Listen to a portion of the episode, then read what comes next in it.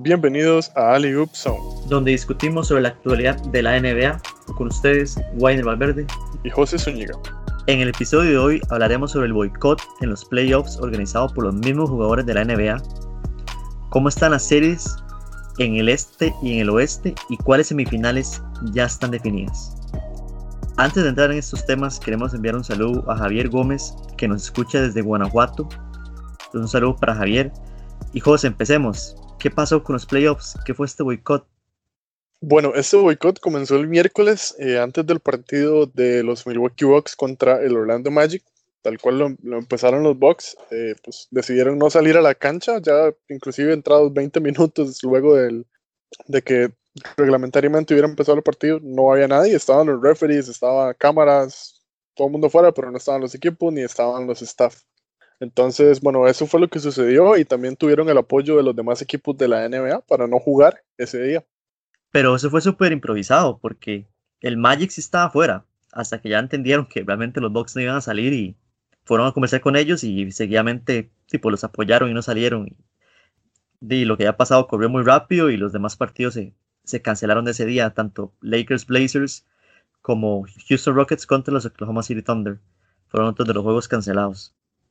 Sí, de hecho, también eso tuvo impacto en, otras ligas, también la, la, WNBA, que es la, rama femenina de la NBA, junto con la MLS y la MLB, que son fútbol y béisbol, respectivamente, también tomaron su, parte de apoyo a, este boicot en el deporte que se hizo pues, debido a toda la situación social que se está presentando en Estados Unidos.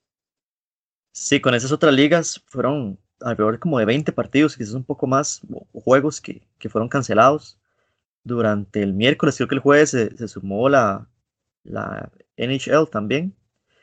Pero bueno, durante el jueves, eh, parte del miércoles, sostuvieron muchas reuniones entre los mismos jugadores, con la Asociación de Jugadores de la NBA, con eh, los, los, dueños de las franquicias. Y creo que se llegó a la conclusión de qué impacto o qué cosas quieren llegar a hacer, se analizaron temas financieros, ¿verdad? cuál sería el, impacto de, dejar de jugar los playoffs y cómo nos afectaría en términos de, pagos, de negociaciones que hay, que inclusive ponen en peligro eh, la siguiente temporada. Y al final, bueno, llegaron a un acuerdo, parece que se reanuda el sábado, ¿verdad? Bueno, ahí es, es un dato interesante que uno de los, por decirlo de alguna forma, uno de los negociadores o de estos intermediarios que estuvieron ahí entre la NBA, la Asociación de Jugadores y los jugadores mismos fue Michael Jordan. Y bueno, pues él también salió como en una conferencia de prensa el viernes en horas de la mañana, donde también se dio como un release statement, como un comunicado oficial de que ya los playoffs se van a estar renovando efectivamente el sábado con, el, con los partidos que deberían estarse jugando el miércoles anterior, que sería, como ya mencionamos, Box Magic, Lakers, Blazers y Houston contra OKC. Buenísimo, por lo menos eh, la temporada va a seguir y ojalá que eso no signifique que la NBA va a dejar de importar los problemas que está teniendo en este caso Estados Unidos. Pero bueno, moviéndonos a los playoffs, con estas series que se en el sábado, Empecemos con el este. ¿Qué serie tenemos abierta todavía? Tenemos abierta todavía la de Milwaukee contra Orlando. Realmente un 3-1 de los Bucks.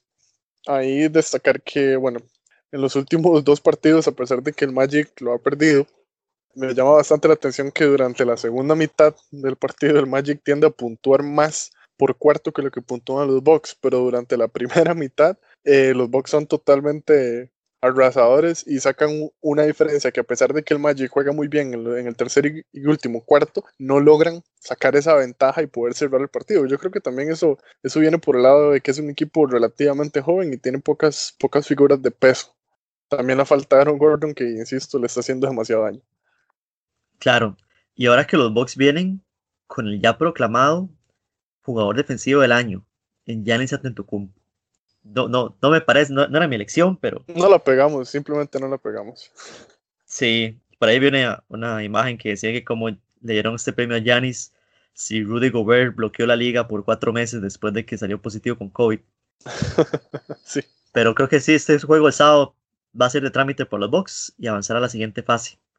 Y es que ya en las semifinales a los Bucks lo están esperando el Miami Heat, que terminó de barber su serie contra los Pacers una serie que pensé a ser un poco más competitiva, pero no, una barría. Y bueno, yo creo que el hit va a representar un problema para los Bucks cuando eh, logren clasificar. Definitivamente, a mí me sorprendió mucho que a partir del juego 3, una de las figuras que apareció en el hit fue Gordon Dragic. La verdad es que jugó muy, muy bien. A pesar de que los Pacers tenían un buen cuadro, entre Oladipo y TJ Warren no lo lograron, no, no lograron puntuar suficiente y bueno, pues el hit se aprovechó bastante.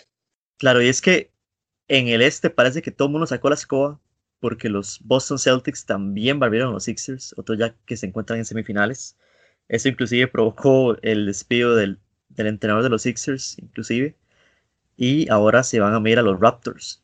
Sí, según entiendo, el entrenador de los Sixers venía desde 2014 más o menos, entonces sí, lo, sí fue una, una baja sensible. Los Raptors también barrieron, barrieron terriblemente a los Nets, su 4-0 también.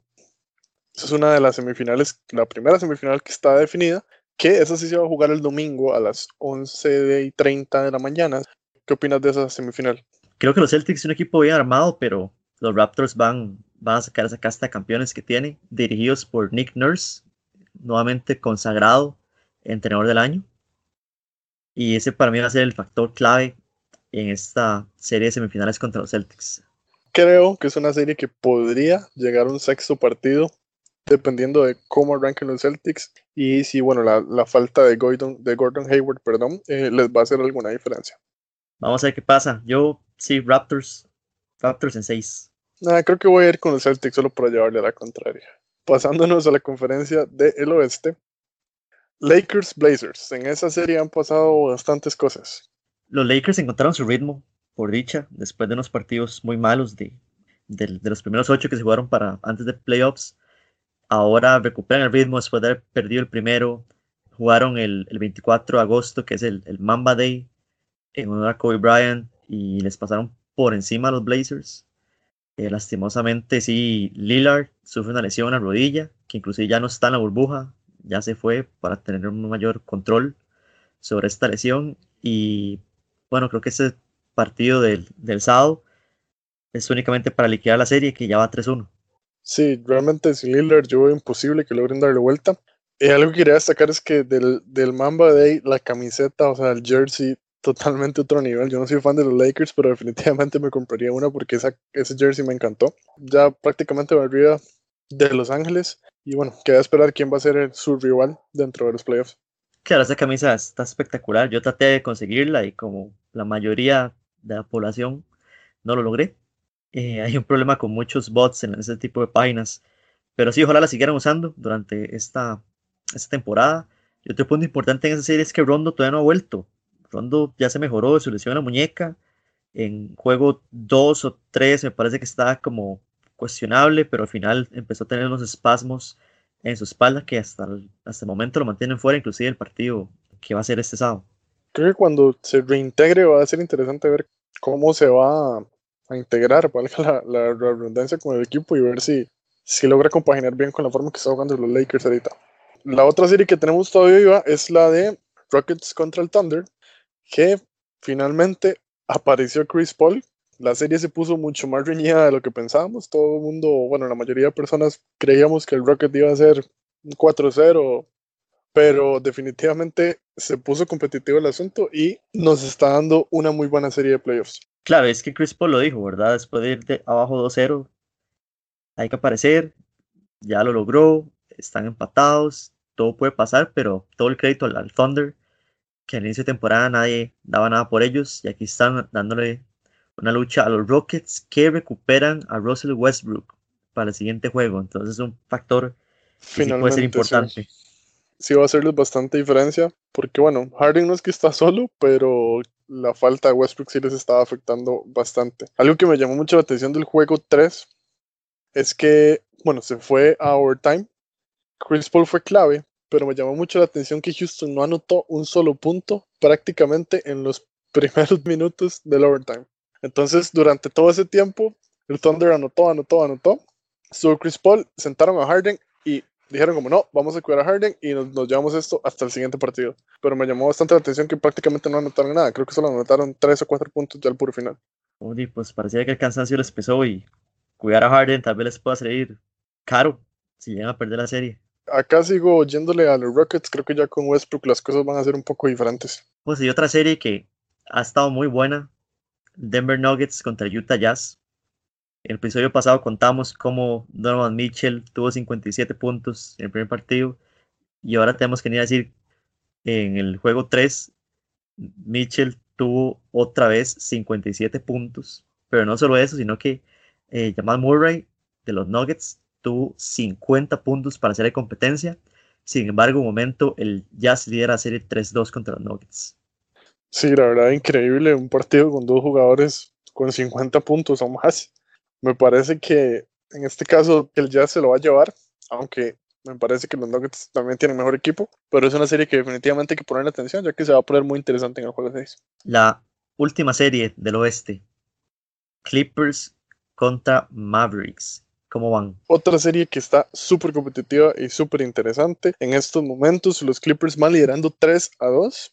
En este último partido, bueno, sucedieron varias cosas. No sé si, si viste que hubo ahí un pequeño encontronazo de, de Marcus Morris con Luka Doncic, que bueno, unos dicen que le maja el tobillo con toda la intención de, de, de joderlo, otros dicen que no. Entonces, Doncic estuvo como se dice popularmente, tocado durante casi todo el partido, entonces no estuvo jugando mucho. Sí, Doncic se lesiona el tobillo, ya, ya Morris lo sabía cuando pasó esa jugada, sabía cuál tobillo es porque estaba con mucho hielo en, el momento que, que Luca no estaba jugando. Y sí, me parece que pidieron que revisaran esa jugada. Ah, de momento no, no tengo información de, de en qué paró la revisión, pero un Luca que se ha muy frustrado de este último juego por no poder jugar a su máximo nivel, digamos así, ¿verdad? Por esta lesión. No es el único lesionado porque por eh, ya no está en la burbuja. La lesión que tuvo en el juego 4, me parece, se extendió, el impacto es mayor y, ya, no, ya no es una posibilidad para los Mavericks. Entonces se les complica un poco, incluyendo el hecho de que Paul George ya apareció en la serie, ¿verdad? Como el último juego de Paul George. Apareció finalmente, sé que lo estaba pidiendo, pero bueno, igual, o sea, los, los Clippers también tienen mucho más cuadro, me parece siento que la experiencia de, de Kawhi y obviamente la experiencia que tiene Paul George también le, le, van a, le van a pesar en estos partidos claves para cerrar esa serie tan reñida que estamos teniendo en el oeste. Vamos a ver qué pasa ahora sin, sin Porzingis. Es muy duro para los Mavericks. Tocará nada más una experiencia y creo que los Clippers van, van a ganar el siguiente partido y avanzar. Claro, y es que Porzingis tuvo un partidazo en el juego 3 y bueno, ya tuvo esta lesión y ya quedó afuera. Prácticamente tuvo una muy buena serie pero bueno, ya ahorita está fuera y los, los maps deben ajustarse a este nuevo problema que se les enfrenta. Claro, no pueden depender de otro buzzer beater de Luca. Sí. Con eso terminamos todos los temas de este episodio. Para el siguiente vamos a estar cubriendo las semifinales de playoffs de cada conferencia. Puedes observar, hay que ver este cierre de Lakers Portland, a pesar de que ya pierde un poco atractivo ya que no está Damian Lillard. Y del lado del este que deberíamos prestar atención? Definitivamente la primera semifinal de conferencia, que es Celtics contra los Raptors. Eh, reiteramos que esa va a ser el día domingo ahorita con esta reprogramación. Y bueno, nada más esperar cómo se cierra la serie de el Magic para ver cómo van a estar los emparejamientos ya de las semifinales. Perfecto, además hay que ver qué pasa con la burbuja. Me parece que ya casi van a salir de cuarentena las familias de los jugadores para poder ingresar a la burbuja en, en Disney. Entonces, quién sabe qué, qué, nos va a poder traer eso en experiencias de los jugadores y, y, cómo va a afectar su rendimiento, ya que ese es el que con su familia los puede beneficiar. Esperemos estar hablando de eso en el siguiente episodio. Y bueno, nada más recordarles que seguimos lanzando los episodios con frecuencia semanal. Agradecerles mucho por habernos escuchado y nos pueden seguir en redes sociales, tanto Facebook como Instagram, como AliUpZone.